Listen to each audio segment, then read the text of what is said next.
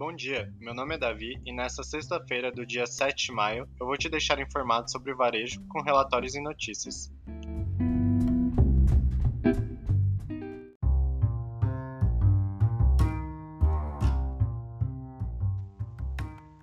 Os maiores varejistas globais e os 50 de crescimento mais rápido.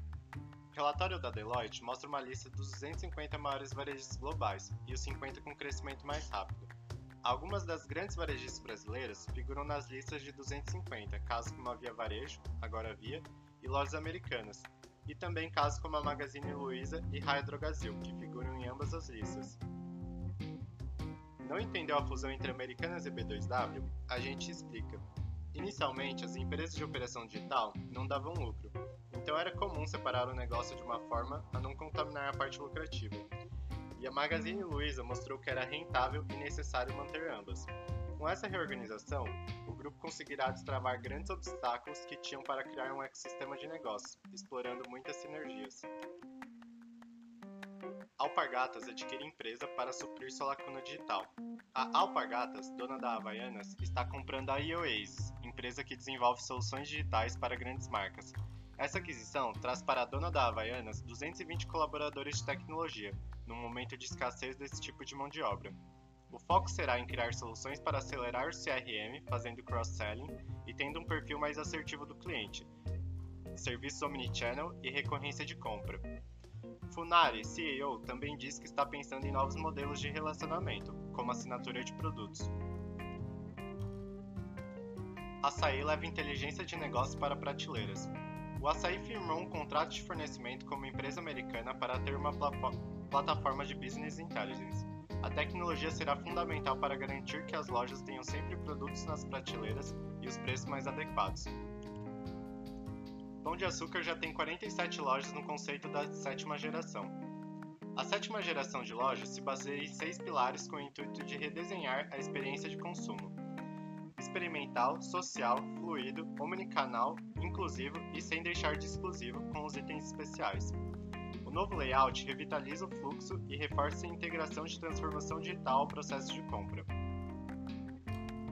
Por que a Magalu se espelha nos chineses?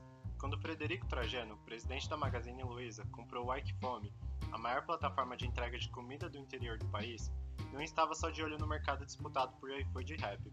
No horizonte estavam Jack Ma e Pony Ma, os bilionários que revolucionaram a cena digital chinesa com Alibaba e Tencent. Segundo Trajano, os chineses ajudaram tanto os consumidores quanto os empreendedores a se digitalizar. Jack Ma está mais preocupado com os sellers, varejistas que operam no marketplace. Trajano também diz que ele quer digitalizar o Brasil e não o mundo. A nova estratégia do AliExpress: descontos de até 99% e entrega em 15 dias. Gigante global do e-commerce aposta no tripé inovação, atendimento ao cliente e logística aprimorada, para deixar o status de demora na entrega para trás. O investimento mais recente da empresa será realizado no social commerce. Isso será feito por meio da nova ferramenta chamada Prestige. Segundo a empresa, o foco é em produtos que geram alto desejo nos consumidores. Ao clicar nos produtos, os usuários terão acesso a um link que poderão divulgar a amigos e parentes e ganharem descontos. Quanto mais cliques no link, mais descontos. Resultados do primeiro trimestre de 2021. Foram divulgados na semana os resultados do primeiro trimestre de 2021 para GPA, B2W e lojas americanas. O GPA mostrou recuperação comparada ao mesmo período de 2020, no qual teve resultados negativos, tendo nesse ano um lucro líquido de 127 milhões de reais. B2W e lojas americanas estão no seu segundo ano consecutivo de prejuízo no mesmo período analisado, com ambas tendo um prejuízo líquido na casa dos 163 milhões de reais para o primeiro trimestre de 2021.